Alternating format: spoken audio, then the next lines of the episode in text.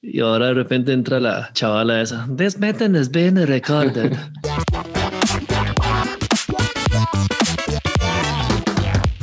Eh, ma, yo voy a bajar esto corriendo de una vez. Digamos que ya empezamos, la verdad. Lléguele. Porque, porque justamente eso es lo que quiero. Es ojalá poder conversar cosas con vos que no necesariamente todo el tiempo te pregunten o todo el tiempo te conversen. Más allá de recorrer como todas las cosas que has hecho, quiero recomendar el podcast de Edwin, que yo recuerdo que, de, que recuerdo que te entrevistó y que me parece una buena referencia, el de Tertulias, Ah, para que si ok, quieren ok. conocer más sobre, sobre Walter, específicamente sobre todos los detalles como de, de- y anécdotas de su carrera, es una buena referencia. Aquí voy a hacer una bueno, versión bueno. resumidita, resumidita de- de, Porque ya tenés sueño y el noctámbulo dice rindió esta vez. No, en realidad al contrario. En realidad es que hay muchas cosas que me interesa hablar con vos. Ah, ok, ok. Digamos, como más a profundidad, con- conversar con vos de cosas que yo creo, yo siento que te va a interesar. O sea, siento que te va a parecer como interesante. Ma, eso es Eh. como, suena, suena como cuando uno le va a dar un regalo a alguien. Mamá, pero estoy seguro que te va a gustar. Ma, yo, yo ojalá te guste, ma. Bueno, Y yo no vamos a ponerlo a prueba. Vamos a ponerlo a prueba así, sin miedo al éxito. Al final me vas a Dale, decir dale. si realmente te interesó o, o no. Para hacer así un resumen para la gente que no sabe, Walter es comunicador y mucha gente lo conoce porque así, así sale en tele. lo hemos visto en muchas cosas en tele, muchos proyectos chivas en tele. Eh, en radio también. eh, tiene Cameo, que es eh, como su propio proyecto de cine y, y también, bueno, ha tenido, ha hecho un montón de entrevistas. Mae, no, no sé si tienes un número de cuántas entrevistas ha hecho de personajes de Hollywood, pero... Ah, ma, bastante. Sí. Sí, sí, de hecho la última que vi fue de Manuel Miranda, mae, que yo, yo, Ah, sí. mae, yo me fui de culo, digamos, ya yo dije como, mae, yo no sé si, bueno, es que vos no te pasa, mae, pero es que yo he tenido como la ¿Qué? oportunidad de conocer a un par de personas, mae, pero ese top, que uno tiene top, top, top, que es como dice, mae, Sí, sí, son- sí, sí, sí. eh, uno de ellos fue un escritor eh, que se llama Hernán Casiari, vino aquí a... Claro, claro, yo lo entrevisté. Yo lo entrevisté, Hernán, claro. Imagínate. y mae, yo lo conocí, pero más fue más, fue más como hanguear, ¿verdad? Como que Claro, en- claro, claro. estaba como en un grupo de personas ahí que lo, conocí, que lo conocían o que lo trajeron en realidad, ¿sabes? Y entonces yo me colé, yo me aproveché, ah, pero no pude, no pude hablarle eh, casi en todo el rato, como saludarlo y así, mae. Porque te, Y- te dio el, el mu- mu- mu- mucho Ma, yo dije, o si digo algo, me va a salir una estupidez. Y sí lo dije, no me acuerdo exactamente cuál, pero sí, sí recuerdo que le hice Ay, una pregunta súper, súper estúpida. Así, una nada más. Y yo dije, ok, mejor me voy a callar, voy a aprovechar el momento acá nada más. Esto fue lo mío, gracias Ajá. por, venir. Me está quedando también escritor y, Sí, bueno, lo- te recuerdo también por eh, hacer las interpretaciones. Principalmente tengo el recuerdo de los Oscar también. los Oscars, sí. Gracias por Eh. decirle interpretaciones y no traducciones. Ah, sí. Ma, se me está escapando algo. Te fijo, sí. De, no sé, cubriste cameo, los libros, el stand-up, eh, la tele, las ajá. entrevistas. ¿Y de dónde nacen estas ganas de hacer este montón de cosas diferentes? Vieras que, curiosamente, tengo la respuesta. No sé si, si está repetida, pero sí se la he dicho a varias personas que me lo han preguntado. Mae, una conversación que tuve con mi abuelo cuando yo tenía como unos 8 o 9 años, mi abuelo ma- materno. Y no sé por qué yo le estaba contando a mi abuelo que, que ya yo sabía todo lo que había que saber. no sé qué momento desde de, el ego del chiquillo ese creció mucho, porque de, en la ignorancia mía de carajillo yo creía que ya lo sabía todo, ¿verdad? Y yo decía, más es que en serio, ¿qué más falta? O sea, ¿qué falta por saber? Claro, mi abuelo se cagó de la risa y todo. Y entonces llegó y me dijo, no, no, usted es un cachorro, madre, le hace falta esto y el otro. Y vieras que de, de repente mi, mi abuelo como que la mirada se le perdió y de repente ya no me estaba hablando a mí. Y como estaba hablando más como para sí mismo. Y me dijo, y te vas a dar cuenta de lo rápido que se va la vida. Y mae, me lo dijo en ese tono, así que si fuera serie, es cuando entra la musiquita, ¿verdad? Y te darás cuenta, hijo mío, lo rápido que se va la vida. Mae, y entonces, no sé por qué, me llegó muchísimo. Te repito, muy carajillo yo. No fue una frase espectacular, nada más como la dijo, me llegó mucho. Y desde entonces siento como este, este reloj encima, mae. Y esta carrera y estas ganas de hacer cosas. Y desde carajillo empezó. Y yo dije, mae, tengo, tengo que tener una vida extraordinaria. O sea, se va muy rápido. Tengo que lanzarme a hacer todo lo que, lo que yo pueda. Después, cuando leí, y eso lo incluí en un capítulo de, lo- de unos libros míos, eh, que vivimos apenas como 20 mil días, el ser humano promedio. Y dije, como que 20 mil días. Y comenzás a hacer las, las cuentas y a sacar cuentas y decís, ok, y de eso dormí una tercera parte. Entonces quítale una, una tercera parte a eso. Y tengo tantos años, eh, más hacer el ejercicio. Sí, sí, O si fuerte, hacemos, el dato. si no, vieras que lo que era cuando vos decís, ok, me quedan no sé cuántos miles días de vida en promedio. Y uno, ah, madre, no, so Yo ya hice las paces con que me voy a morir tal vez eh, con muchas cosas en la lista, pero prefiero eso a estar, no sé, ya sintiendo que vienen por mí y de repente decir, uy, mae, qué lástima, no hice tal cosa. No, no, a, a darle. ¿Y por qué haces todo esto? Y cuando digo por qué, es si, de- si sentís que todo lo que haces, las diferentes cosas, están amarradas de un mismo propósito o sentís que cada una cumple cosas muy diferentes en tu vida. Mae, vieras que son cosas muy, muy variadas, muy diferentes, pero al final yo me di cuenta que todas tienen que ver con comunicar. Todas, absolutamente todas. ¿Qué te digo? Yo de carajillo me memorizaba los, los audiolibros eh, que me compraban y yo se los narraba a mis compañerillos del kinder, los tenía así como audiencia y todo. Este, entonces, eh, cosas así, cosas como cantar. Ah, bueno, se me olvidó eso que yo cantaba antes y ahorita estoy volviendo a cantar otra vez. ¿En serio? Eh, sí, sí, sí, sí. Este, Mae, todo eso, el stand-up comedy, el- el- los libros, trabajar en tele, en radio, en internet, eh, lo del cine, todo descubrí que tiene que ver con comunicar. Tengo esta, esta necedad por querer contarle cosas a la gente. Ajá. Así, de cosas que edifiquen, cosas que sean curiosas, cosas que diviertan, cosas que pongan a pensar. Eh, detesto el chisme, eso sí. No, no soy un, un comunicador o un mae que, uy, mae, mae, es que seguro y toda la conjetura ahí estúpida y todo. No, no, pero sí me gusta cuando hay algo interesante decir, mae, esto lo tiene que saber la gente. Esto, esto le puede servir a alguien. Esto, no sé, y en distintas formas. Entonces yo creo que por eso, esa es la sombrilla como que cubre todo, ¿sabes? Ujú, ujú, ujú. Sí, sí, tiene mucho, Sí, sí, sí. tiene mucho sentido. expresarse. Es como, no sé, eh, hay gente que se expresa bailando. Yo ciertamente no. Hay gente que se expresa, no sé, haciendo un cuadro o algo así. Yo tengo que comunicar algo. Entonces, eh, creo que de ahí sale todo. Y de todo lo que haces, ¿qué es lo más difícil? Que sentís que ha sido como el mayor Ay, reto. Bueno, el stand-up es muy, muy difícil. Hacer reír es muy, muy, muy difícil. Pero, y tiene toda una técnica. Ma, es que, es que justamente estaba técnica, pensando, madre, enorme, qué rudo hacer stand es uno, es uno de mis Mae, sueños sí. que yo sé que son frustrados, ma, porque yo sé, ¿Por qué? ¿Por qué? ma, yo sé que yo me voy a, pero paniquear, digamos, me a paniquear. Yo sé, Mal, ma, pero, pero lo puedes usar a tu favor. O sea, lo puedes usar a tu Claro, favor. claro, claro. puedes llegar claro. y, y- ese, y ese es de repente tu, tu persona, o sea, tu Sí, sí, personaje. totalmente. Eh, ok, yo soy el mae que sepan, lo voy a tartamudear, eh, me lo voy a cagar a quien no tenga que cagármele, voy a decir cosas indebidas, o sea, sépanlo de una vez que ese soy yo y, Ma, y justamente, y me llama la atención que digas eso, porque justamente, ma, yo tengo, tengo trastorno de ansiedad generalizada y trastorno Ok. de pánico. Y, Ajá.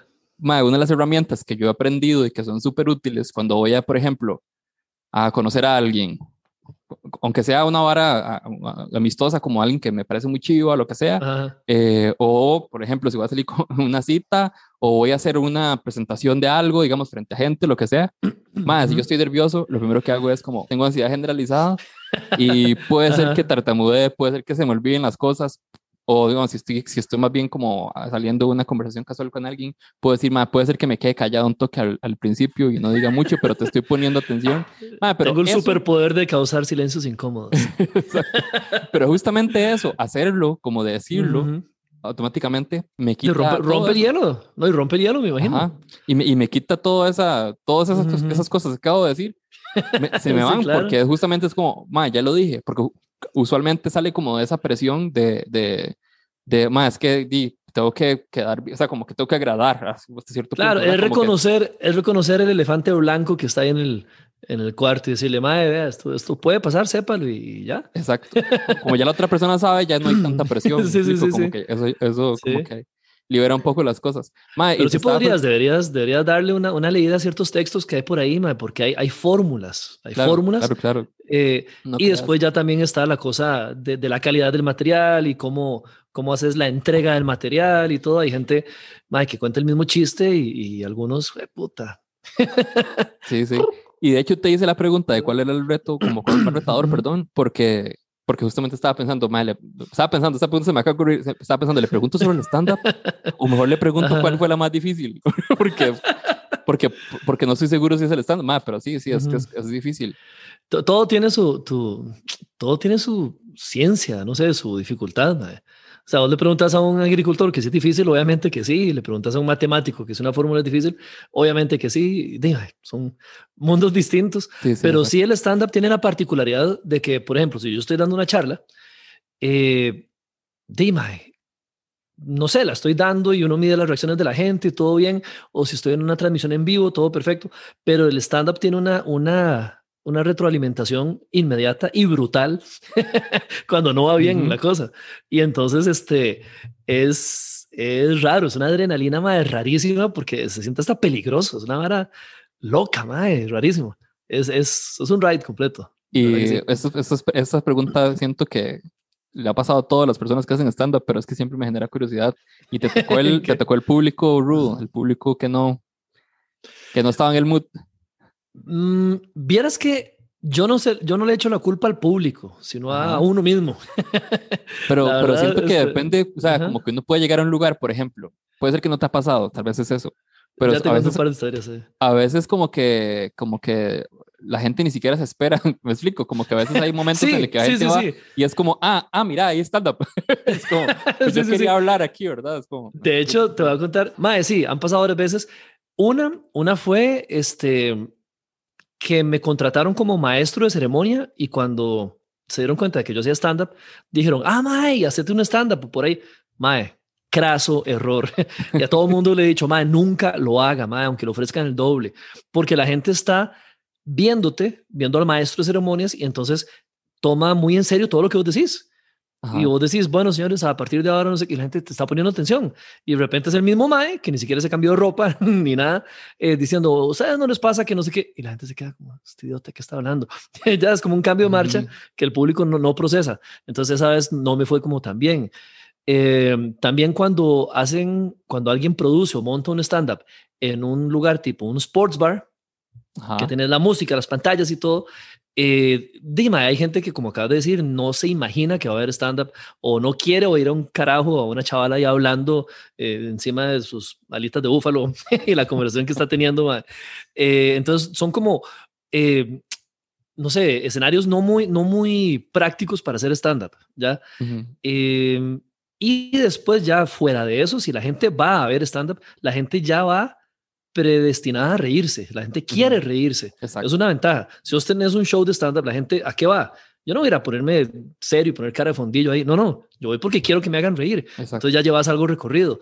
Eh, ya si a pesar de eso te va mal, dime, algo hiciste mal, el material o, tu forma de, decirlo. Y sí, sí, he tenido un par de, shows por ahí, no, no muy buenos, pero por dicha en general siempre me iba muy bien.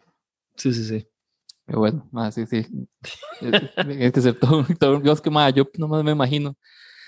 Pero sí, eso ha sido como una de mis, como de una de las cosas que tengo ahí como en la lista de por lo menos hacer uno, aunque sea hacerlo con así como frente a compas o lo que sea, simplemente por tener como esa sensación de, de sentir que lo hice, ¿verdad? Porque tampoco me imagino siendo como un comediante, me explico, sino porque... Haciendo frente a extraños. Exacto, o sea, como que, como que es más un tema como de un reto personal, más que de decir como que quiero dedicarme a eso, me explico. No, yo sé, pero te repito, hacerlo con extraños. Con extraños. sí, man, porque verás que vacilón. Hay un fenómeno, man, y se lo puedes preguntar a cualquiera. La típica persona que dice, ah, mae, este, yo puedo hacer un stand-up porque eras todo el mundo cagado de risa, no sé qué. Siempre todos tenemos un compa que es el compa de las historias, el compa de no sé qué. Y entonces todo el mundo dice, uy, mae, ese mae sería buenísimo para stand-up.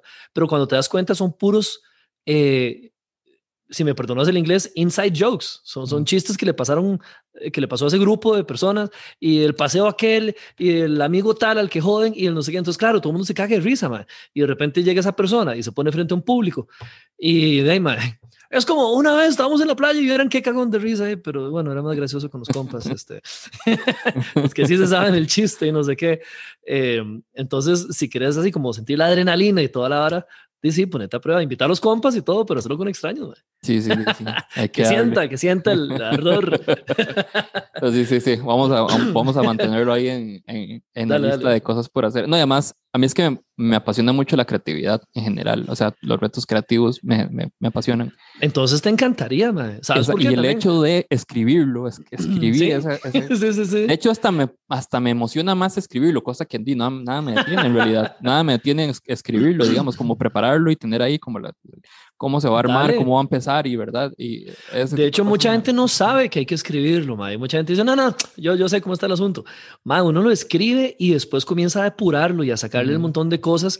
Si tienes que pasar un minuto explicando la premisa y todo, no, no, no, ma, quítale grasa a esa, esa vara y todo.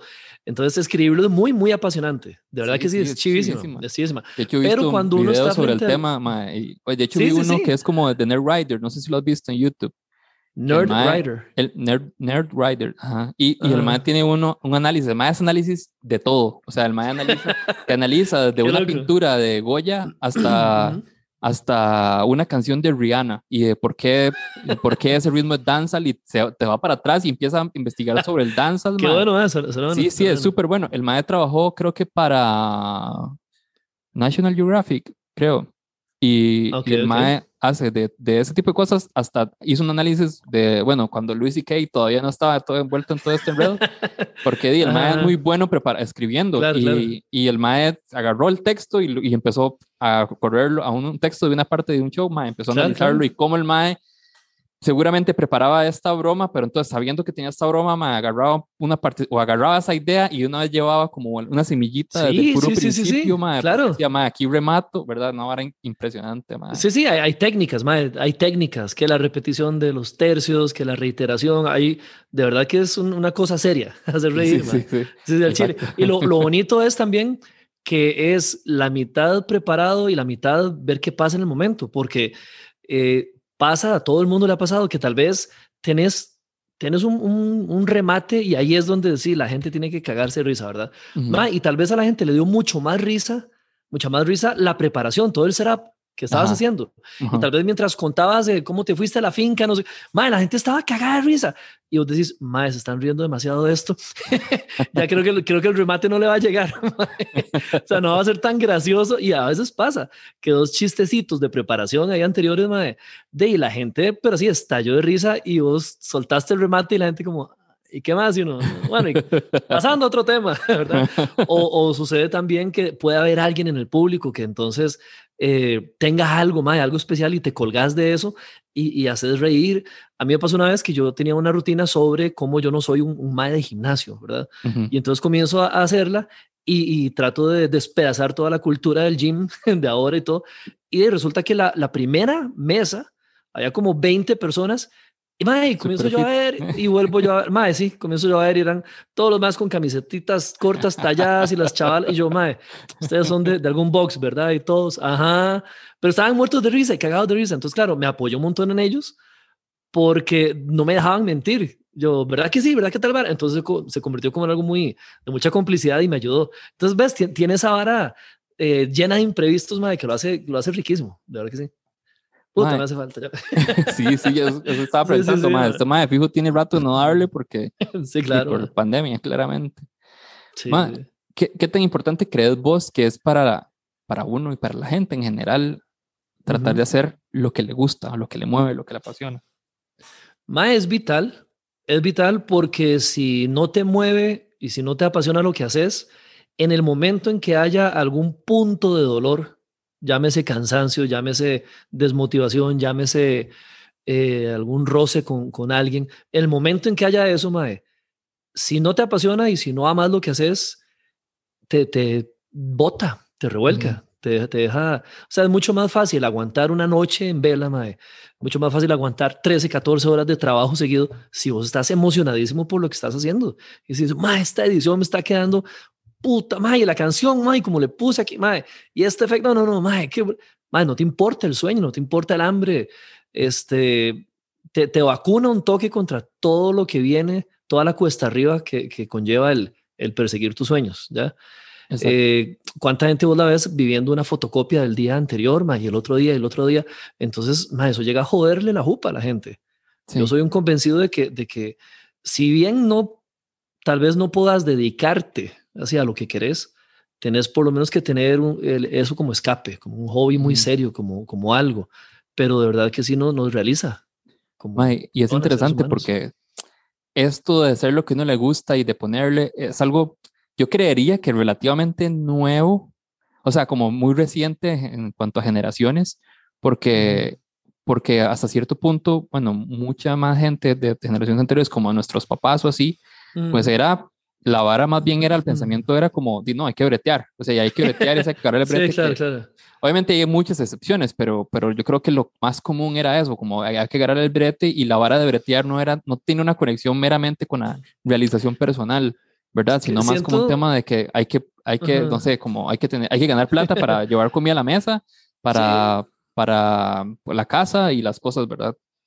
Es, es algo evolutivo. Sí, sí. Es algo evolutivo. ¿Cuándo nació el arte en el ser humano? El arte nació cuando el ser humano tuvo un poquito de tiempo de ocio para poder expresarse, un toque, ¿verdad? Y vos ves que cuando de repente ya la gente logra tener agricultura y, más y cierta noción de tiempo libre y todo, y la vara se dispara mucho más. Y viene la revolución industrial y máquinas, y ya no tenemos, y no sé, se inventa la semana laboral. y poquito a poco vamos teniendo esa, esa posibilidad de, de explorar más cosas, de tener más tiempo libre, que no lo utilizamos porque más bien nos cargamos con más brete y todo, pero sí es algo hacia lo que vamos. Eh, también sociedades más, más desarrolladas o gente más privilegiada de, tiene mucho más chance de explorar eso que otros. O sea, si vos tenés que estar pasando toda tu, tu, vida viendo a ver cómo alimentas a tus tres hijos y, no puedes hacer nada más, di, no vas a estar pensando en diseño gráfico, que es mi pasión o lo pensarás, pero no lo podrás realizar. Entonces, madre, no sé, mucho de lo que hemos vivido nosotros y las generaciones anteriores nos han puesto en este lugar de, privilegio, francamente, de poder llegar y decir, madre, quiero realizarme. No solamente ganar plata ni nada, quiero realizarme. Eso, eso es un privilegio, pero igual no hay que avergonzarse, hay que abrazarlo y decir, madre, ok, si lo tengo, hay que darle. También hay, una, hay un tema que de hecho estuve leyendo, no me acuerdo en dónde, pero que este tema de, de cuestionarse la existencia y de, las cosas que nos gustan y la introspección y de verdad considerar cuál es la filosofía. Exacto. Es algo muy, a ver, había gente que lo hacía y que se dedicaba a eso, pero no era algo común, ¿verdad?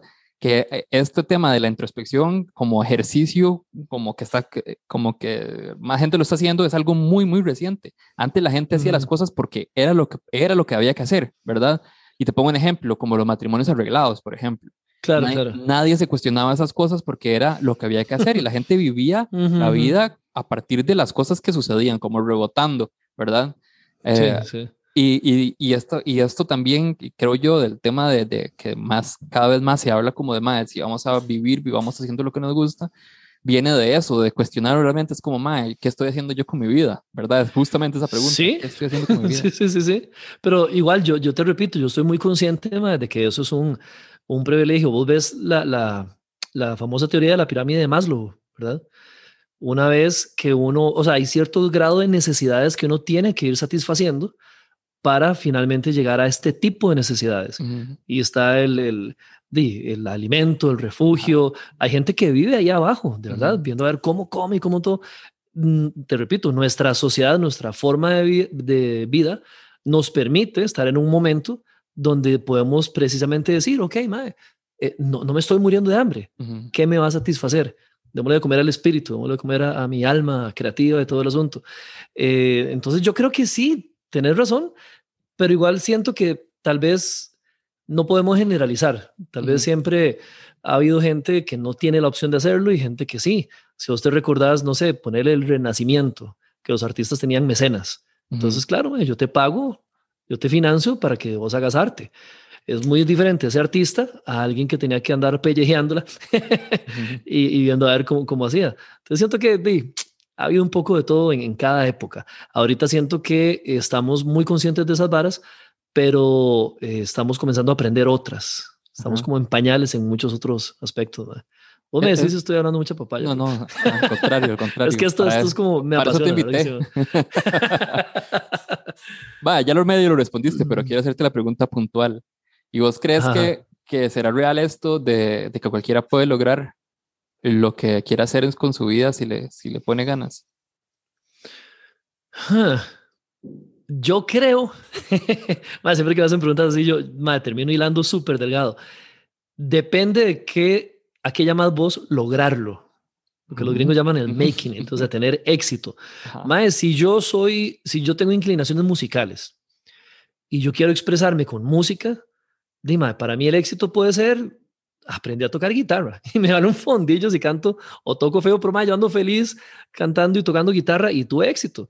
Si mi noción de éxito es ser conocido a nivel global, ¿verdad? Y, vender millones de discos y no lo logro, y tal vez ahí sí entonces me, me ahueve. depende mucho de, de, la noción de éxito de cada persona. Siento que todos podemos intentarlo. Si tenemos los medios, podemos intentarlo. Eh, de hecho, exhorto a que todo el mundo lo haga. Eh, sí, ya el resto de la pregunta habría que, que verla caso a caso. Pero sí, todos podemos, podemos, podemos entrarle, ma, ya hay conocimiento. Vos agarras tu celular, ma, y, y ¿para qué no hay un tutorial? Desde hacer stand-up hasta física cuántica, ma, vos te encontrás. Otra cosa es que lo desperdiciamos haciendo bailecitos de TikTok y todo, ma. pero vos acá tenés, o sea, vos lo hubieras dicho a alguien hace 100 años, vea, cada persona del mundo casi va a tener eh, un aparatito acá donde usted pueda hablar con todas las personas del planeta y, tiene a la mano todo el conocimiento que se ha hecho en la historia del hombre. Todo aquí, mae, todo. Y lo vamos a usar para... Eh, Dime, yo creo que te escupen, man. O sea, la posibilidad existe. De este, está en, cada persona lanzarse así con, con ganas de morderle en el cuello, chuparle el jugo y no dejarle ir, man. Un, saludo a todos los TikTokers que están viendo esto. sí, ma, ya le caen las pelotas a medio mundo. A ver, hay, hay un. Eh, sí, para tratar de hacerle eh, el ayayay a la herida. este. Ma, no hay nada malo en el entretenimiento, en, la, la, todos hacemos tonteras y todo el asunto. Tal vez siento que lo que mucha gente le señala a esto, y no es culpa de TikTok ni nada, es que estamos adictos a al entretenimiento, a que nos entretengan o a que nos anestesien, más bien. O sea, ve qué diferente te sentís vos después de ver una, una película que te deja pensando así como, ¡ay, qué lo que era! O de leer un libro, o de ver algún capítulo que alguien hizo algo en YouTube, pero que te dejó así como, ¡ay, qué lo que era! Analízate, ¿qué tan diferente te sentís después de una hora de eso a después de una hora de nada más estar así? Va scrolleando y pasando y pasando. Sí, sí, y aún así puede ser necesario. De vez en cuando sí hace falta como más bien no pensar, ¿verdad? Tener ese ratito de ver cosas en las que no te van a, poner a pensar. Porque a mí me pasa, yo paso más bien, yo, yo, por este mismo tema que te decía de la ansiedad y demás, mi, mi cerebro está a un millón de revoluciones. por hora, siempre. Exacto, siempre. Y a veces súper desordenado y demás. Y uno dice, como, necesito ver algo necesito ver algo que no me ponga a pensar. Y ahí está. O sea, tengo que disculparme con los TikTokers. pero, pero tenés razón, a, a veces se vuelve más bien la costumbre, o sea, se vuelve el, el, la información que estamos consumiendo en los tiempos en que no estamos, digamos, haciendo bretes o cosas así, ¿verdad? Sí, y es que es raro, madre, porque de verdad, y en esto también lo han analizado mucho, a mí me, me hace mucha gracia cuando algo se pone de moda y todo el mundo lo hace y, todo, y todos hacemos feo un rato y todo el asunto. Sí, nada, nada en contra de eso pero a veces, no sé, hay otras varas que no les siento la espontaneidad, me explico. Uh varas que, que, siento como voy a hacer esto porque es lo que tengo que hacer y no me nace, pero de ahí toca porque que, no sé, mae. Sí, no, no, y es que y es que es una vara abierta, me explico, o sea, no hay ningún tipo de filtro en cuanto al contenido que vas a ver. El filtro lo pones vos, ya después cuando el algoritmo va ahí viendo qué es lo que te gusta pero es inevitable, o sea, de verdad, todo el mundo tiene acceso. La gente que le pone ganas para poder hacer una vara creativa y entretenida y que al final de, porque hay mucha gente muy talentosa en TikTok, obviamente. Claro, qué pero, Pero di, también TikTok propiamente, por ejemplo, está hecho para que la gente imite a los TikTok de otros, o sea, que que use la creatividad de otros para que nada más muevan los labios, ¿verdad? Entonces, ahí es donde uno dice, sí, todo bien, hay gente que es buena haciendo lip sync, pero hay gente que le pone para hacer es que ese lip sync sea bueno, ¿verdad? Porque uno ve cada cosa también, ¿verdad? De gente que nada más, o sea, cero ganas, cero actuación ahí, entonces uno dice, bueno, si aquí este man no hizo por dónde, ¿verdad? Es raro, es raro, porque sí, sí, Mae, yo, yo soy totalmente abierto a la crítica. Digamos, ahora que me decís eso, yo digo, Mae, sí, tienes razón. Eh, no puedo generalizar y si alguien disfruta haciendo los bailecitos, genial, mae, que lo disfrute y todo. Es esa otra cosa que apenas le estoy poniendo el dedo en la llaga, ¿o sabes? Como, como, cuando, yo creo que cuando sirve para anestesiar y, em, embrutecer no me cae bien la vara. No, sí, lo entiendo. Eh, sí, sí, sí. Ah, no sé. Ahí hablemos, yo creo que, es, eh, creo que es todo, todo al final de cuentas está en el poder de cómo uno administra la información que está consumiendo. Ajá. ¿Verdad? Porque sí, sí, sí, si nada más te tiras bailes, nada más, a menos que seas una persona que le gusta la danza, pero que estés probablemente alguien que le gusta la danza va a consumir la gente que es muy talentosa bailando y no nada más ahí. estamos cayendo en algo muy interesante, Mae, y, y que bueno, yo creo que nadie debería tener que decirle a otras personas cómo vivir su vida. Así. digamos, si yo, sí, sí, si yo ahora me pongo a decirles, Mae, solo consuman conocimiento serio y no se diviertan, más jamás. O sea, ¿quién soy para decir eso? Más yo también consumo y hago estupideces toda la hora. Eh, si la gente dice, usted tiene que tener tal orientación política o religiosa o sexual o lo que sea, eso, eso es el semillero para un montón de desmadres humanos y todo. Mm. Eh, sí. no, no, pero, pero creo que el balance sí es importante, obviamente. O sea, creo que, creo que a veces la gente dice, es como, mae, ¿por qué? Que hay, es, gente que dice esto, mae, es que no tengo tiempo para hacer las cosas que me gustan.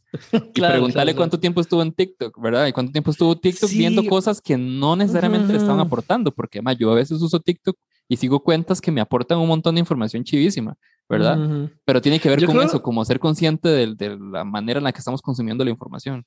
Mae, gracias. Yo creo que, que sí le, le, estás llegando a eso que no, no pude llegarle ahora. Es como cuando, cuando te traicionas o te abandonas por anestesiarte. Yo creo que eso es, ese es el pedo. Yo creo que ya, ya le llegué. Esa sería la frase. Cuando, sí, cuando vos te abandonas por anestesiarte o por calzar. Y sí, el ser humano es un animal social, quiere calzar, pero, por ejemplo, hay gente, mae, que vos la ves que o porque, o porque la conoces o porque le viste ahí un atisbo que la gente quiere hacer algo o que tiene cierto tipo de contenido. Eh, me ha tocado hablar con gente que tiene ciertas ideas y de repente nadie les da bola porque, dime, cuando salen en traje de baño o enseñando los cuadritos o lo que sea, mae, se disparan los likes y es el contenido que la gente le gusta. Entonces, eh, di no, mae, cuando que palabras casi textuales, madre, cuando traté de explicar tal obra de teatro, nadie me dio bola y cuando salgo en mi minifalda, este, di un montón de likes, entonces de ahí sigo saliendo en minifalda. Yo digo, madre, pero entonces, ¿por qué? O sea, ¿qué tanto valor tienen esos likes que te dieron que te están haciendo traicionar lo que vos querías decir? ¿Ya? O sea, muy bonito y muy rico los likes, perfecto. Pero de, al final, el fin no era expresarte, el fin no era hablar de teatro, que era lo que te gustaba pero ahí te dieron más likes por la minifalda, entonces este, dejaste de hablar de lo que te gustaba y, y no te gusta y te cae mal la gente que te comenta cuando haces eso. De, no sé, ahí es donde decido que hay como un, un ruido, ¿ya? Sí, sí, totalmente de acuerdo. Es, es eso, es ser fiel a un, ser fiel a uno mismo y afrontar las consecuencias, justamente, las cosas que puedan pasar con respecto a eso. Y eso es si vas a recibir menos likes, pero vas a estar hablando de lo que te gusta y van a ver tres personas nada más que te van a comentar, pero te van a aportar algo de vuelta, e, eso es, eso es lo más importante. Y, y, eso me hace volver al tema justamente de, de, que respondiste de la pregunta inicial, del tema del concepto del éxito. ¿Cuál de todos? Ah, sí. Del concepto del éxito. Madre, lo amarré así de pura casualidad, de verdad. No, madre, date crédito, quedó muy bien. Quedó, muy bien, quedó muy bien. Madre, eh, y estoy completamente de acuerdo, estoy completamente de acuerdo. Eh, yo creo, yo sí creo que la gente puede, eh, sí, como decís, puede intentarlo, incluso podría lograrlo. Siempre y cuando haya un buen ejercicio de introspección, un buen ejercicio como de entender realmente qué es lo que me mueve todo esto, porque lo normal es crecer bajo un concepto generalizado de éxito en donde más lo que sea que vayas a, lo que sea que vayas a hacer te va a dar plata, donde puedas comprarte tu casa, tu carro eh, y ya si preguntas allá, ser famoso, ¿verdad? Eh, eso es lo que la gente suele pensar que es el concepto del éxito. ¿Por qué? Porque nunca se han cuestionado realmente qué es el éxito para ellos. Y si para ellos eso es, todo bien, todo bien, vieras qué vacilón. Em, yo, yo siento que se resume en conocerte a vos mismo y ser honesto con vos mismo o con vos misma. Eso es. O sea, no traicionarte. Yo creo que ese sería como el, gran resumen de todo, madre, no traicionarte. Si vos querés tocar guitarra, madre, es más, ¿cuánta gente hay que tiene fama a nivel internacional, pero la obtuvo de, de una forma en la que no les hace mucha gracia y no son felices? Por eso, pues, es que... cualquiera dice, uy, pobrecito, quejándose. Mae, entendámoslos, no son felices porque no querían eso, ¿ya? Si vos, si vos sos un carajo que te pongo un ejemplo. A mí, una persona una vez llegó y me preguntó que cómo hacía para meterse a periodismo, ¿verdad? Y entonces, este, yo digo, ok, mira, ¿qué, tipo de periodismo te gusta? Comenzamos por ahí como para conocer un poco. Ah, yo lo que quiero es salir en tele. Yo no quiero andar, me, dijo, yo no quiero ser una persona de esas que anda en la calle eh, reporteando, yo quiero salir en tele. Yo, ah, ok, ok. Entonces, no necesariamente periodismo que te gusta. No estoy juzgando a esa persona. Y yo le dije, de verdad, con todo respeto, si lo que querés es estar en tele, nada más, así poner la, cara en la, en la pantalla, mande, no te mates estudiando periodismo, mándate a una, eh, no sé, yo recibí algunos cursos de modelaje, de cuidado personal, mejorar tu apariencia, eh, una clasecita de dicción por ahí o algo así, y, apareces en tele y, ya. Y vas a tener éxito. Y es válido. Y si eso es la versión de éxito para una persona, mae, enhorabuena, me explico. No, no creo tenemos por qué ponerle a todos una misma medida, pero es eso, es, es no traicionarte. Hay gente que le, le duele admitir que lo que quiere es ser famoso o famosa por miedo a, que los la piden públicamente. Mae, no, si usted quiere ser famoso, Diego, mae, mándese y diga, yo quiero ser famoso. Si vos querés ser escritor y, y, tener plata, ok, mae, ve a ver cómo escribe y cómo vende sus, sus escritos y sus textos. Pero si uno es honesto con lo que uno quiere y si uno trata de no traicionarse, dime, tenés mucho de la batalla ganada. Yo creo que ahí lo más importante es, y esto no, no me lo inventé yo, eso es, esto es de Simon Sinek, que no sé si lo conoces, y, es, y, es, preguntarse, me imaginé que sí, es preguntarse por qué, por qué, por qué, quieres ser famoso, por qué quieres ganar plata, porque estoy seguro que mucha gente sí, eh, lo que quiere en la vida es ganar dinero, pero mentira que es ganar por ganar, probablemente es porque le apasiona más hacer una venta que le provoque luego, ¿verdad? Como ese tipo de movidas y esa vara lo que le, genera. Entonces, ahí, entonces ahí no es la adrenalina, exacto. No, ahí, ahí, no es el dinero, sino la adrenalina. Exacto, exacto. Porque fijo hay algo detrás de, de las varas que suelen ser vacías, porque yo creo que el dinero por sí solo no te va a dar sentido. Pero cómo lo ganaste, sí, ¿verdad? ¿Cómo lograste ganar ese dinero? o, tal vez esa plata es para cerrarle la boca a tu tata que no quería que estudiaras algo y entonces quiero ser millonario para cerrarle los hocico este que no sé qué. Yo ahí le diría más bien que trate obviamente de pensar como las, las más personales, pero, pero es normal, eso puede pasar, sí, ¿verdad? Sí, o sea, es que lo, que acabas de decir es completamente cierto. Eh, ok, quiero tal cosa, pero ¿por qué lo quiero? es Donde, donde viene la parte de conocerse. O sea, querés ser no sé, escritor, querés ser comediante, sí, está bien, pero ¿por qué? Porque te llena, por lo que acabas de decir. te emociona hacer la gente, ver la gente reírte, te emociona, o porque la gente se ríe de algo que dijiste, te, te llena de adrenalina, es como más eso. Ok, ahí ya se entiende. Y es que cuando uno no se pregunta por qué y logra lo que pensaba que, que era lo que quería hacer, por ejemplo, el chico que estabas hablando, chica que estabas hablando que quería salir en tele, puede ser que llegue a salir en tele y cuando sale en tele es como, a la puta, eh, eso no era lo que yo pensaba que era. Lo que quería era cariño o algo así. Y, y, y, es por eso, porque tal vez uno dice, así ah, es que se ve muy chiva, pero, pero ¿por qué? ¿Por qué? ¿Qué es de todo lo, de lo que ves de alguien que sale en tele? ¿Qué es lo que realmente te gusta? que, que, vas ahí a, a, poder, no sé, a manejar el, tiempo y, y hablar, no sé, como manejar la cámara o lo que sea, como, ¿verdad? Pero cuestionarse, cuestionarse qué es real, por, por qué, por qué es que le gusta, por qué es que le mueve. Mae, en el momento en que vos sepas por qué, te puedes ahorrar años, años de, de brete, años de vida, madre, en serio. Este, imagínate, eh, no sé, pongamos el ejemplo de, de, la, de la, plata que acabas de decir. Eh, tal vez lo que el man no, lo que el man quería no era ser millonario, sino esa adrenalina. Entonces uh -huh. perfecto, entra en ventas y ya la tiene. de ahí en adelante ya todo es ganancia. Y probablemente, muy probablemente, si es bueno y hace lo que le apasiona y todo, de gane plata porque pues trabaja bien, lo recomiendan, eh, etcétera. Pero mae, es, es como un atajo. Si vos sabes lo que querés y te vas sobre eso, te evitas mucho, mucho recorrido. Mae. Claro, siento yo también hay que tener la flexibilidad de saber cuándo cambiar los sueños. Uh -huh. Puede haber uh -huh. mucha gente que dice, mae, yo llevo 15 años soñando con esto, no me voy a echar para atrás ahora. Pero, mae, tal vez en el séptimo año de tu recorrido te diste cuenta que las varas no eran como uh -huh. vos querías, creías, perdón. Entonces, di que te seguís aferrando porque escribiste en piedra un sueño. De no, mae, flexibilidad, eh, mae, ya no me gusta. Que te van a decir, oh, inconstante, ¿qué pasa con tu? Mae, inconstante no. Me di cuenta y estoy corrigiendo el curso. Uh -huh. ¿Cuántos años me quedan de vida? Tal vez me ahorré aquí 20 años. Es esta vara de querer empezar, querer terminar todo lo que se empieza pero así, escrito en piedra, sí. digamos. Y yo sí, creo que sí. yo creo que no, o sea, yo creo que no debería ser así, no sé qué. Lo han idealizado, pero... ¿te has dado Ajá. cuenta? Uno tiene que terminar lo que comienza. Mano. ¿Por qué? ¿Por, qué? Si ya no me gusta. ¿Por qué? Porque tengo que gastar, no sé, si me quedan cuatro años más dándole, ¿por qué tengo que gastar cuatro años de mi vida haciendo lo que ya no me llena?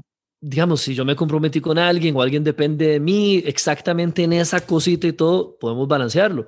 pero, pero si puedo de alguna otra manera cumplir y no quiero ya estar haciendo algo, dime, pucha, ahorrate vida, esfuerzo, decepciones, lágrimas. Y eso pasa cuando de las cosas más, más complejas y más significativas hasta lo más simple. Por ejemplo, una película que de verdad no te está llegando por ningún lado, un libro que... Pero hay que terminarlo. un libro que no te está gustando, más siempre va a haber un libro que te gustó, que te va a estar esperando ahí, que puedes leértelo de nuevo y que te va a generar más emoción que un libro que decís, ma, es que esta vara no está llegando a ningún lado, no me está gustando. De sí. ¿Verdad? Más como cuando... Ajá. No, no, dale, dale. No, no, como cuando alguien habla, por ejemplo, no sé, ves a alguien mayor de 50 o mayor de 60 que de repente quiere hacer algo que es totalmente distinto a lo que siempre hizo. Cambiar de trabajo, cambiar de ropa. Tú dices, ah, ya le llegó la crisis. y nadie se pone a pensar que tal vez esa persona, dime, salió de la U, comenzó a bretear a los 20 algo, eh, pasó sus 30, pasó sus 40, pasó la mitad de los 50, o sea, puede llevar 25 años haciendo lo mismo y ya quiere un cambio, mae. ya tal vez se probó a sí mismo, hizo, hizo todo lo que debía hacer, tal vez hace 10 años estaba aburrido o aburrida y, ya quiere hacer otra vara. Y entonces dice, hey, mae, tengo 60 años. A los 60 años, mae, una persona es joven todavía. O sea, no me jodan. Una persona a los 60 es joven todavía. Le pueden quedar fácil 30 años de vida. 25 años de vida. ¿Y qué va a hacer? Aguantarse ahí por miedo a que, uy, no, pues, ¿qué van a decir? Porque quise cambiar. Nada. Pero ahí la sociedad sí llega y se lo castiga, mae. Ah, ese viejo chochando. lo que vos acabas de decir, tiene que terminarlo. O sea, no, no le cobramos que se salga del carril, le cobramos que se atreva, le cobramos que, que haga algo que tal vez nosotros como sociedad no esperábamos.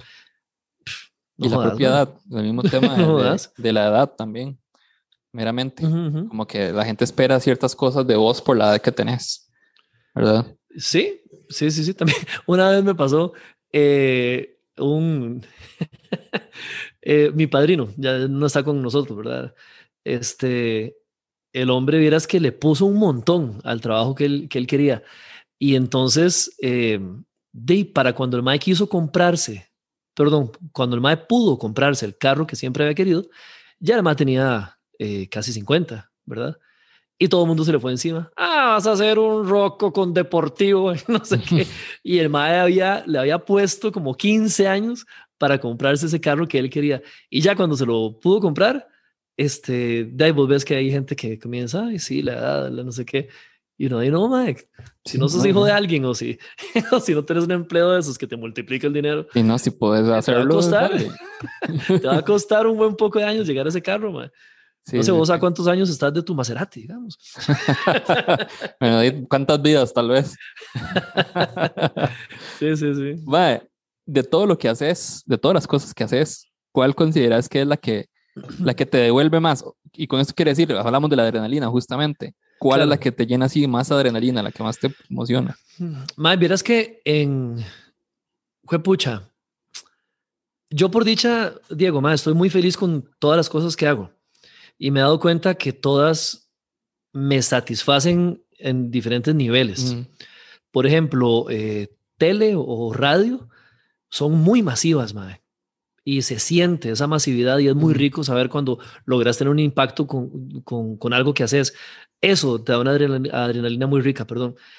Pero ser escritor, ma, es una vara solitaria de madrugada o en lugares perdidos y se siente tan rico, ma, esa, esa, esa conexión y ser el creador de mundos y el creador de personajes que uno dice, mae, hago lo que me da la gana acá. Eso tiene otra, otra adrenalina. La del stand-up ya te la, ya te la contesté también. Sí, claro. Em, entonces, dice, todas tienen como una adrenalina muy diferente. Tal vez la del stand-up fue la más violenta, pero, igual una transmisión en vivo importante también tiene, tiene lo suyo. Eh, sí, tengo que dar así esas, esas respuestas, madre. Sí, sí, es que sí, eh, vuelvo al stand-up, madre, porque, o sea, yo, yo escribo, pero es eso, como uno escribe y, no sé, uno saca un libro y el libro se va. O sea, como que lo soltás, ¿verdad? Y el mae sale volando y ahí el que lo lee, ¿verdad? Pero no estás a la par de la persona cuando lo está leyendo. No, de pero hecho, yo sí te trato de que cuando hacen eso es como, mae, por favor, no puedes hacerlo por mí. por favor, puede No, pero leerlo otro lado sí te llegan, sí te llegan eh, ondas de lo que hiciste. Ajá, ajá, pero es que escribir es para stand-up es ir, a, y es ir ahí a, a, a decir lo que acabas de Sí. es- lo que escribiste, ¿verdad? A ponerlo a prueba. Sí, sí, de gente. Es otra cosa. A mí me ha pasado una vez en una feria de libro, una chavala llegó y, y me mostró que ella se tatuó un capítulo de mi libro en la espalda. Un No, no el capítulo. texto, sí, El- o sea, no el texto del capítulo completo, sino hizo un de tatuaje. Un, un capítulo que se llama eh, Hasta la última tortuga. Ajá. Y entonces hizo un tatuaje de la tortuga y me explicó cómo le daba fuerza antes de salir a escena porque es bailarina y me Ujú. explicó un montón de cosas. Y donde vos decís, ay, que lo que era eso, ¿verdad? Este, sí, sí, te da ese, ese tipo diferente de adrenalina. O una vez, hace como, que, como cinco meses, me encontré un mensaje en Facebook y el mensaje, my Facebook tiene ahora como mil carpetas, ya, ya no sé, ma, es demasiado, es un mastodonte ahora. Es de esas carpetas ocultas que tiene Facebook, no Ujú. sé, rarísimo. Encontré un mensaje y el mensaje era un toque viejo eh, de una chavala que me escribió porque hace no sé cuántos años me llamó a la radio, que yo estaba trabajando en la radio, y nos pusimos a hablar un toque y, y, y, y no sé, compartimos como estamos haciendo vos y yo ahora eh, sobre la vida y todo el asunto, y me escribió en la nota que ella ya tenía planeado cómo se iba a suicidar esa noche. Y que por esa conversación yo nunca supe, pero le había salvado la vida. Ujú. Ma, yo leí eso y me puse a llorar. Pues, ma. Diego, así yo me puse a llorar, ma. Y, y una loquera. Entonces, hablando de adrenalina, ¿verdad? También. Por eso te digo, hay, hay, hay muchas dimensiones de, de, de emoción en lo que Mae, sí, totalmente. Sí. Y, y, y lo entiendo también porque me pasó lo mismo. Me pasó lo mismo con un texto que escribí en un, en un libro. Bueno, cuando, cuando publiqué ese texto lo, lo publiqué así libre en, en internet. Luego salió en el Ajá, último libro que fue un ebook. De los que ebooks que tenés. ahí, Ajá. Hay uno de esos que, que fue, que sí fue, digamos, que sí lo saqué en versión física, digamos, eh, impresa. Pero digamos, de este último que sí estaba en el ebook, sí hubo una persona que me, que me llamó y me dijo, eh, fue, que se lo, fue que se lo pasé, o sea, como que se lo mandé porque es una persona cercana. Y en el momento en que Ah. se lo mandé y lo leyó, o sea, estaba teniendo eh, delirios suicidas. Y, y el texto que yo escribí habla sobre eso, sobre ese tema. Eh, es como una, es una analogía eh, personal que hice con los planetas, pero de una situación que había pasado. Y Pero lo le leyó llegó y a esa persona. Ajá, y, le- y le llegó. Y tengo otra historia que a mí me, que me emociona mucho y que, que es muy chiva, que es que cuando estaba sacando el segundo, que el segundo es el que te digo que está en una versión impresa, eh, me llegó un pedido de un mae del Salvador, ¿verdad? Ok. Y cosa que yo dije, ¿cómo, oye, ¿cómo se dio cuenta este mae del Salvador? Y resulta que el mae lo estaba comprando porque eh, era la, su manera de ligarse a una chica que además ya me leía del Salvador también y yo es como, "Mae, serio? ¿qué es esto? Sí, sí, y, y- y lo logró. Que- Quería tenerte en común con ella. Como, claro, yo también soy lector de Diego. Exacto, no, y además lo logró. ¿Qué- Y ¿En serio? después, ajá, y después la chica me mandó una foto, es como, hey, no, o sea, como que me escribió y me mandó la foto donde estaban los dos con el libro y yo es como, Ay, qué loco. Ajá, fue, fue muy chido. bueno, bueno. No sé si están juntos, yo creo que ya no están juntos, eso fue hace un montón de tiempo, ese libro salió en el 2015, creo. Ah, fijo, ya tienen nietos y todo. Pero independientemente de eso, yo me quedo con el Ajá. momento en el que el mae llega y se pide el libro de Costa Rica a El Salvador y se lo, y se lo entrega y, y liga. Qué y lo que era. Y allá en Salvador, sí. Ajá. Pero, pero ves más, son las formas en las que vos impactas a alguien. Ujú. ¿ya? Y todos tenemos forma de impactar a alguien y, y reconocer que eso pasa, ma, es una cachetada de humildad tremenda. Sí, sí, tremenda. Es, es como, yo siento, ma, que toda persona que tenga un micrófono o una cámara, y eso ahorita nos incluye a casi todos los del planeta, ¿verdad? Que tenemos un celular, da- da- tiene una responsabilidad con la gente que lo Sí, sí. oye, lo ve, lo escucha. y. Y además eso, esto, que, que en el momento en que empiezas, empezaste a hacer las cosas que nacen de vos, que realmente nacen de lo que sos, de tu Ajá. identidad, y empiezas a darle, aunque sea poquito, mae, con una persona que uno logre impactar positivamente, mae, eso es Claro. éxito, eso es éxito, Claro, porque es, claro. es nada, no hay nada más honesto que eso, que hacer algo que a vos te nace de tu identidad y termina impactando a otra, a otra persona. Yo siempre he dicho que no sos especial. Quizá ahora que tal vez que uno trata como de buscarle como cierto, de cierto retorno de inversión de tiempo, o sea, como poder generar un poquito, ¿verdad? Uno desde esa visión obviamente sí, sí, necesita como que crezcan seguidores y todo ese tipo de cosas. Pero alejándose de esa parte y viéndolo meramente del tema de propósito personal, el simple hecho de que una, una persona me escriba y me diga, mae, es que escuché tal episodio del podcast o leí esto que, mae, y la vara me, me voló la cabeza o me gustó mucho, me movió o me sentí demasiado identificado porque me está pasando lo mismo. Ya, mae, ya, ya gané, o sea, ya, ya. Completamente, sí, sí, es que tampoco son números, o sea, yo sé que importan, ¿verdad? y, y, todos buscamos crecimiento, entonces cero problema con eso, pero la calidad de la interacción que vos tenés con la gente, y no lo digo en términos de redes sociales, sino en términos humanos. Es increíble, más si vos tenés 500 seguidores, que hoy alguien tiene 500 seguidores y se le mueren de risa, que es bien injusto, pero esos 500 seguidores, más están con vos, te comentan, se hace una bonita comunidad, más 500 personas, 500 personas en un auditorio, te cuento, más es una vara bien sí, claro.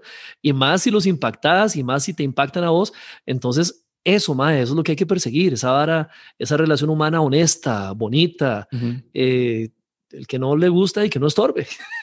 Así es, mae. Exacto. Sí, sí. Mae, y ahora que estamos hablando de cosas que, que, nos, que nacen de nosotros y que nos, generan satisfacción, has hecho todo lo contrario hoy, has hecho algo por, por plata, o sea, como que has hecho que, que lo hiciste por plata, pero dijiste, mae, esta vara no me generó absolutamente nada. O sea, lo hiciste meramente porque yo se dije, mae, Está buena, eh, está buena y la vara y vamos a entrar. no, no tanto por plata, porque vieras, vieras que no me importa mucho la plata. Me importa la seguridad financiera. o sea, estar tranquilito y todo, eso sí me importa. No tener ese estrés que, o sea, que estemos claros, la plata sí importa, ¿verdad? Eh, no aspiro, digamos, a los millones de millones, no, no me desvela. O sea, yo veo los videos de la gente así como tirando eh, plata, eh, enseñando abanicos de plata y, yo, no, no, me, no me estás motivando y todo. Eh, entonces, por plata no, pero sí me pasó una vez que tuve como una vara de que sentía que no estaba avanzando en lo que yo estaba haciendo en esto de la comunicación y se abrió un puesto en la empresa donde yo estaba y entonces me invitaron a ocupar ese puesto, ¿ya? Mientras buscaban a alguien, era como te vamos a poner aquí de prueba pero, pero yo sabía que iban a, querían a alguien más. Era un puesto, era como una gerencia de mercadeo. No fui gerente, pero sí ocupé ese puesto de la gerencia de mercadeo. El mercadeo es chivísima, es muy creativo, muy todo, ¿verdad? Pero una combinación de un montón de cosas, el jefe, lo que estaba pasando en la empresa y todo, hicieron esa vara horrible, ¿ya? Y yo me acuerdo que fueron nueve meses de estar en un trabajo donde yo no quería hacerlo. No quería levantarme en la mañana a hacerlo, no disfrutaba de hacerlo, no nada. Y de, me quedé ahí porque precisamente, de, como te digo, un momento donde me perdí un toque, yo decía, no, no, tengo que buscar algo más serio, tengo que, no sé, y lo que hablábamos de traicionarse o, de, o de volver a ver para otro lado. No que el mercadeo lo sea, porque repito, es muy apasionante, muy, muy chiva, pero ese, ese puesto en, en, particular sí. Y fueron nueve meses, mae, pura boñiga, o sea, o sea, aprendí muchas cosas, aprendí que no me gusta, aprendí qué cosas no tengo que hacer, aprendí eh, malos ejemplos de un poco de gente que, este, pero sí, no, no me acuerdo. Entonces, en teoría, por plata, sí, por, por brete, pero sí, no. y, y, has rechazado de inmediato una muy buena oferta porque es algo que no, no, no te genera absolutamente nada. Desde nada que de satisfacción de eso. De... Ajá, como que te digas más que esta vara no es lo mío, no es lo que me cuadra. Sí. voy a sufrir por haciendo esa vara porque no, no me van a dar ganas de levantarme en la mañana para ir a hacer la vara. Eh, sí, pero no fue por vara de levantarme en la mañana, sino por un asunto moral. Eh, te hago el súper resumen. Yo detesto el cigarrillo. Ajá. Todo bien si vos fumas, vos puedes estar fumando la par mía, yo no te voy a sermonear, yo no me voy a poner, pero yo, o sea, el cigarrillo yo, cero. Tiene que ver con una vara de carajillo donde mi papá fumaba y me di cuenta por un anuncio de tele que, que el fumado mataba. me fui corriendo donde mi tata, papá, es, esa vara mata y no sé qué, esa cosa mata. Yo súper mocoso y papá, ah, sí, sí, sí, sí, y le pegó otra fumada y yo, pero, pero mata, o sea, en mi mente de niño yo creí que era literal, como un veneno, que lo fumas y caes muerto, ¿verdad? Y después veía a papá fumando y fumando y yo decía, ¿cómo, cómo es que mi héroe no puede parar de fumar? y se va a morir y no sé qué. Entonces, yo lo jodí, lo jodí, lloré, hice que dejara de fumar y todo. Entonces, vieras que crecí con ese odio al cigarrillo. Me sirvió en una época de adolescencia donde todo el mundo estaba como con la presión de, madre, fume, fue. Yo, necio, o sea, cero, cero fumar. Eh, comienzo a ser locutor, que fue de las primeras, los primeros trabajos que tuve. Y lo que me sale es una campaña para cigarros. Mm. Para ser la voz de una campaña de verano de cigarros que antes se hacían, eran enormes. Ma, y era un pichazo plata. Y yo, pero así, carajillo, recién entrando a la UMA. y ese poco de plata era, mae. Y vieras qué pacho. Y yo decía, mae. Y, yo llevaba como toda mi vida a estar como, como en contra de esa vara. Y, entonces dije que no. Dije que no y nunca he hecho una locución para una vara de cigarros. Bueno, ya no, ya no se puede, ¿verdad? Pero, pero no. Y era un, poco de plata, mae. y ah, dolió. Tampoco me imaginé es como, no, Jamás. No, no, yo decía, más qué mierda, sí, estupidez, man. Me y me sí, sí, no me imaginé, es como ahí el, el Gandhi ahí, el madre, no. No, no, madre, dolió y cada vez que, que, andaba de fiesta y yo contaba ahí para la pizza ahí en la calle, madre. Sí, sí. Dolía, pero, pero no, no me arrepiento en última instancia. No me a mí me pasó algo parecido. No tuve una oferta meramente, sino que, a ver, ma, yo, yo empecé en, en publicidad, yo trabajé 12 años en agencias de publicidad. Claro. Y, Dima, o sea, yo entré de pura casualidad porque había hecho un, remix hace un montón de años y que se volvió viral y no sé qué, la, la, la. Entonces me llaman de una agencia de publicidad, yo estaba en San Carlos y me vine para acá y, y yo no sabía qué se hacía una agencia de publicidad, me explico, o sea, yo nada más. Pero dime. ¿Sabes que yo estudié publicidad, verdad? ¿Cómo? Mi carrera es publicidad. Ajá, ajá, sí, sí, sí. sí, sí eso, sí, Lo, eso sí lo sabía.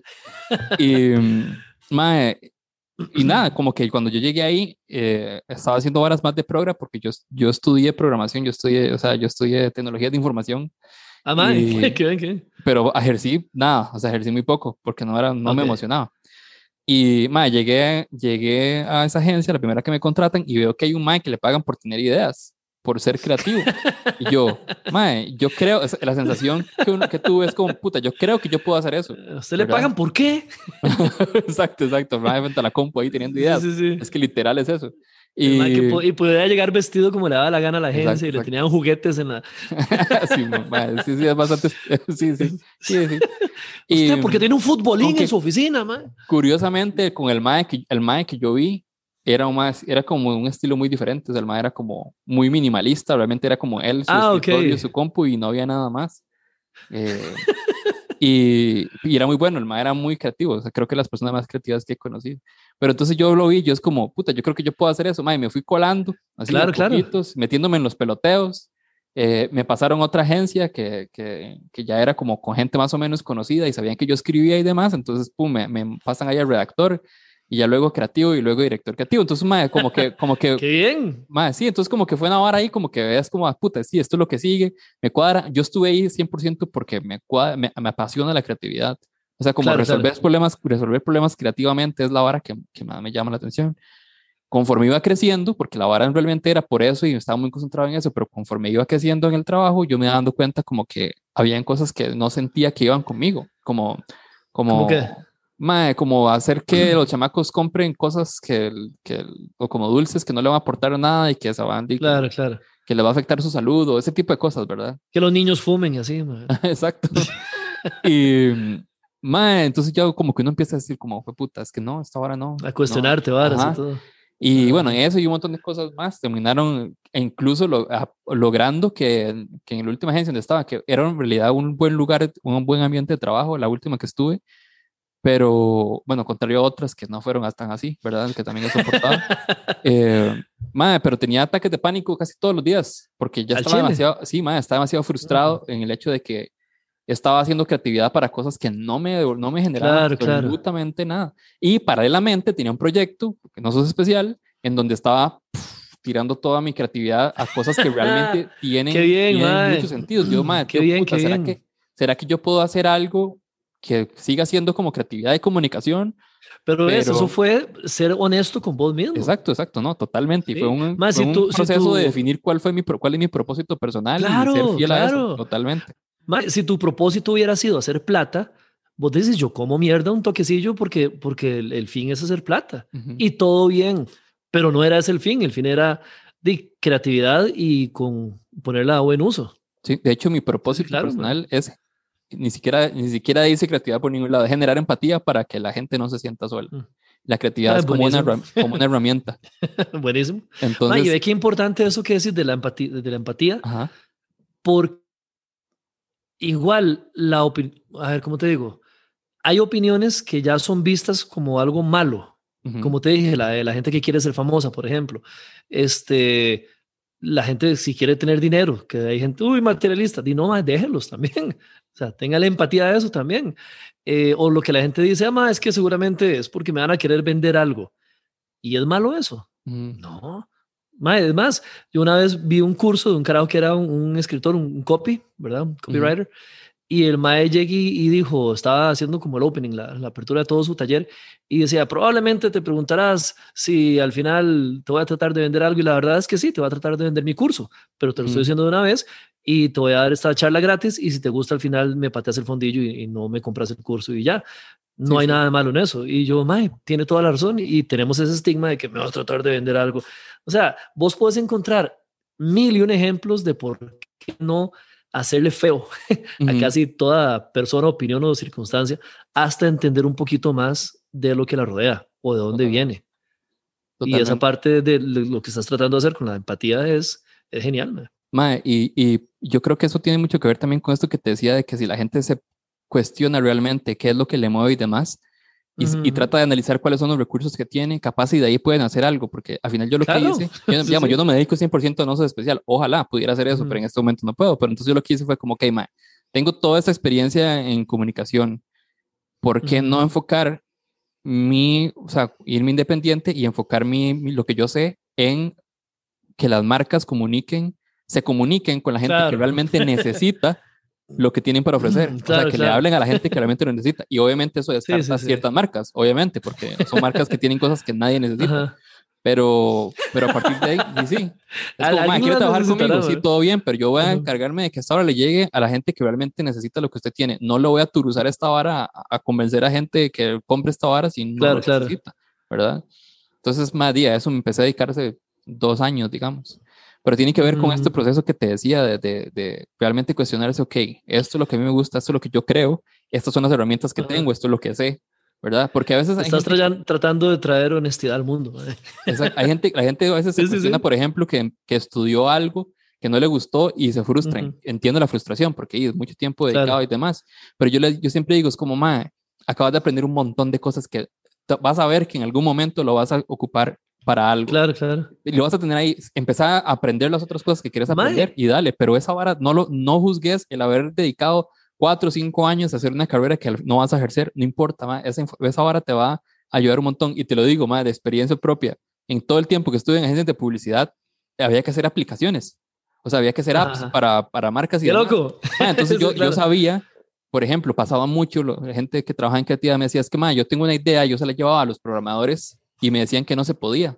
Y yo, a mí, no, me van a decir eso, porque yo sé que sí se puede, ¿verdad? Entonces, como que eso me ayudó porque poder tener ideas que no iban a tener reprocesos, sino que yo sabía que esta vara de fijos, el man no me puede decir que no se puede hacer. Entonces, mae, ahí está, ¿verdad? Ahí está, ahí está. Y además, eh, otro consejo para esa gente que vos decís que, que no se enoje por darse cuenta que, que está donde no quiere estar. Mae, darse cuenta de que estás donde no quieres estar es valiosísimo. Súper, sí. O sea, está bien, pasaste cinco años comiendo mierda o tal vez no sabías y te diste cuenta, mae, que no era lo tuyo. Cinco, diez años, pero te diste cuenta. Tenía que pasar no por estás, ahí para darse cuenta. Mae, y no estás muerto ni estás muerta todavía. Entonces, es valiosísimo, madre, darse cuenta de cuando no es, cuando ahí no es, cuando ahí no es, es valiosísimo porque a partir de entonces de ya puedes corregir el rumbo. Sí, sí. Y otra ¿Cuánta cosa. ¿Cuánta gente, madre, sería eso?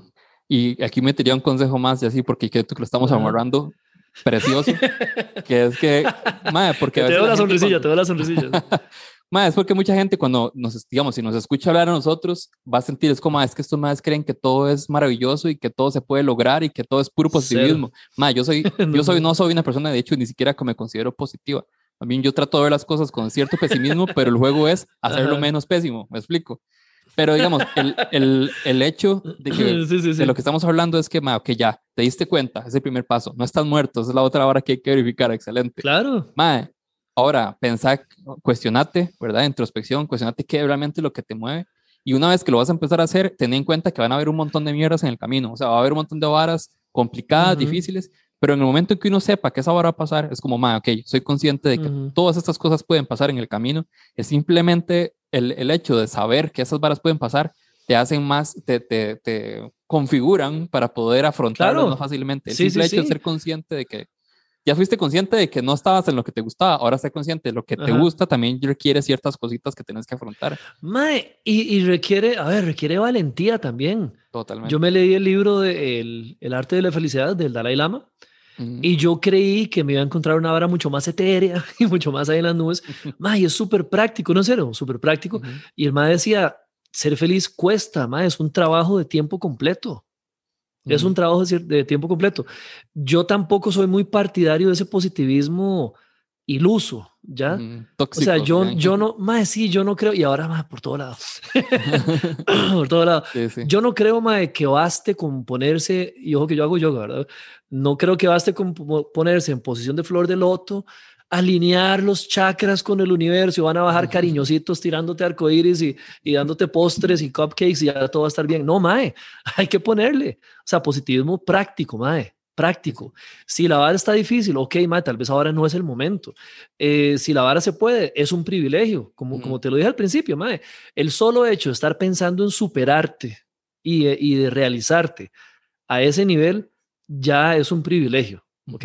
No te estás muriendo de hambre, no estás, eh, de verdad que no puedes hacer nada porque tu, tu, tu sustento depende 100%. O sea, si puedes pensar en esto, considérate privilegiado y entonces honra ese privilegio, ganátelo, ¿ya? Y sí es difícil, Mae, claro, sí es difícil. Súper de acuerdo con vos, es difícil. Em, sí, sí, Mae. Yo creo. en serio. Yo, es que, que, que el universo te va a regalar, Mae. No, no no te debe nada el universo, ¿qué te debe a vos, ma? Ya te, ya te dio vida, te puso aquí y, mae, aunque me odio mucha gente, vivimos en un país que es chivísima, mae. Chivísima, o sea, el país es increíble y tiene un montón de errores y le podemos hacer la lista de errores, pero, mae, converse con cualquier persona que venga de afuera o, o, viaje si tiene el chance y te vas a dar cuenta, mae, de que es un país increíble que estamos desperdiciando, tal vez, ¿sí? O que no tenemos la actitud eh, propia para agradecer el país que tenemos. Pero si es, o sea, ya, ya hizo mucho por vos el universo. Ahora póngale, ya. de hecho, yo creo, y esto lo compartí en, unos stories hace, hace unos días. Primero, que la gente confunde la felicidad con la paz. O sea, como estar en paz. qué bueno, qué ¿Verdad? Porque, mae, yo, yo creo que la felicidad, primero, yo creo, esta es una vara completamente personal, yo creo que la felicidad se volvió una droga la gente se desespera, la prueba, la siente y se desespera por volver a tenerla, ¿verdad? A veces compra, compra eh, dudosos libros de autoayuda, le paga gente de dudosa procedencia para volver a sentirlo otra vez. E irónicamente, entre más trata de, de, aprender a tenerlo o buscar la manera de tenerlo, más infelices son. Y está científicamente comprobado. Entre más la gente trata de buscar ser feliz, más infeliz se vuelve, ¿verdad? Entonces es irónico. Mm. Entonces, ma, es, ¿qué, ¿qué, dice esto? Y es una droga, ¿verdad? La gente, la gente gasta dinero por volver a tenerlo y volver a sentirlo. Cuando no, cuando no, se dan cuenta que ma, la felicidad probablemente está en las cosas más sencillas de la vida y ma, llega un ratito y hay que aprovecharla y disfrutarla cuando llega y saber que, que y se va y luego hay que seguir, ¿verdad? Con, con, la vida. Pero hay otro montón de emociones que son, creo que más duraderas incluso que la felicidad, digamos, y la paz yo creo que es una de esas yo lo, para, para navegar en ese charco, yo, yo no sé, este, yo hago una diferencia entre los verbos. es diferente estar feliz a ser feliz. yo, yo estoy feliz ahora, o estoy feliz en la conferencia de semana de, motivación, o estoy feliz acá, pero ser feliz, repito, es un trabajo de tiempo completo. Requiere conocerse, requiere eh, saber qué querés, así entonces hasta las cositas más pequeñas te hacen feliz. ¿Ya? Si yo estoy acostado, mae, bajo la sombra de un árbol y viene esa brisita así rica y oigo las ramas moverse y estoy leyendo un buen libro y está el solcito, pero está fresco, mae, es una felicidad completa. Pero si por el contrario, yo lo que hice fue un checklist de lo que estos gurús dicen que tiene que ser feliz uno, que tiene que, perdón, eh, tener uno para ser feliz y tener éxito en todas las áreas de la vida y el área financiera y el área del fitness y el área del amor y el área de no sé qué y te venden esos paquetes enormes. Di claro, me si vos sos fit, pero no tienes amor y con la plata todavía no te ah, madre, no lo logré. ¿Ves? es, es, aprender qué querés vos y así puedes ser, ser feliz, no estar feliz. Ser feliz con poquito, con mucho, pero disfrutando de, tu camino. Muy bien, está bonito. Una buena forma de verlo. sí, siento yo, el, de no. Es que. Yo creo que, tiene, que ver a final de cuentas y, escuchándonos a los dos, es justamente es encontrar esa, esa forma, encontrar esa forma de cada uno de ver la vida en la que estés tranquilo, es que es lo más importante. y disfrutar el camino, Diego, disfrutar el camino también. Porque no tiene sentido joderse para estar feliz, eso no tiene sentido, es contradictorio en todos los sentidos. Mae, ve, lo comparo con un alpinista eh, o un escalador, de que tu pasión es escalar, ¿verdad? ¿Qué quieres? Llegar a la meta, perfecto. Pero no los ves quejándose como, mae, llegué a esta vara y está difícil. Más bien, tuve que colgarme y quedar de jupa colgando de tres dedos y qué bueno que estuvo. ¿Has visto que lo que era? Están disfrutando de lo difícil que fue, disfrutando de los obstáculos. Mayo, decís, comieron mierda eh, y, se asustaron tal vez, pero al final, mae, estuvo buenísimo. Si hubiera sido una vara de ponerse un par de pantuflas y llegar a la cima, mae, de qué mal ride, me explico. Siento que hay que ser así. Más si uno sabe lo que quiere, si uno sabe cuál es la cima que uno tiene, hasta las comidas de mierda y hasta los obstáculos van a saber riquísimo, porque estás haciendo lo que querés, mae. Exacto. Ya, o sea, si, vos querés ser actor y estás en una obra, mae, y es dificilísimo y te ponen enfrente un actor o una actriz brutal, mae, y que vos decís, mae, no puedo pelarme el culo, no sé qué. Mae, es una dificultad, pero decime si no te vas a ver a gloria, mae, esa vara. ¿Ya? Eh, mae, sí, sí, sí. O sea, hay que aprender a disfrutar el camino también. De acuerdo. Mae, para ir cerrando, eh,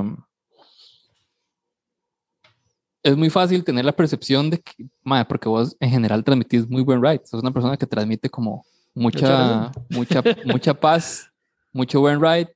Y, y, eso es una pregunta porque en el Discord ahí como que pregunté si querían que te preguntara algo y me pareció una buena pregunta. Eh, no, me, preguntaba justamente que si te ha tocado recibir así como con algo que hiciste, como fuerte crítica, así crítica ruda, o en general siempre ha sido como, como que lo que transmitiste te devuelve. no, claro que me ha tocado. Uf, me ha tocado un montón, madre.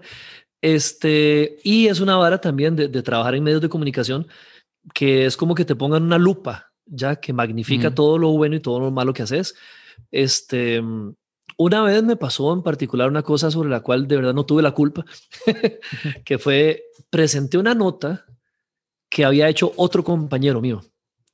Eh, y en esa nota, dentro de la nota, no en la presentación, sino dentro de la, de la, perdón, dentro de la nota, este compañero mío hizo un chiste, un muy mal chiste, que ofendió a un grupo, una, un grupo de población ahí, de la población. Eh, Dime, no era mi nota, yo no era el jefe de él, eh, yo no tenía nada que ver, yo no lo vi haciendo la nota, yo no vi la nota previa, nada más llegué y la presenté. Y de hecho el chiste que hizo no tenía nada que ver con el contenido de la nota. El malo forzó hasta eso, ¿verdad? Este, mal, cuando me di cuenta, hubo gente muy enojada y todo el asunto, y alguien puso por ahí en redes, es que Walter Campos dijo, pa, y puso en boca mía el chiste que había hecho el compa. Y yo, ¿cómo, cómo? ¿Cuál? ¿Cuándo? Es que en la nota, ah, no, no, pero yo no la hice. Madre, la explicación no valió. O sea, o valió mierda más bien. Y la bola de nieve creció y creció, mae, y, llegó gente a gritarme varas en la calle. Es que usted dijo, y yo, mae, yo nunca...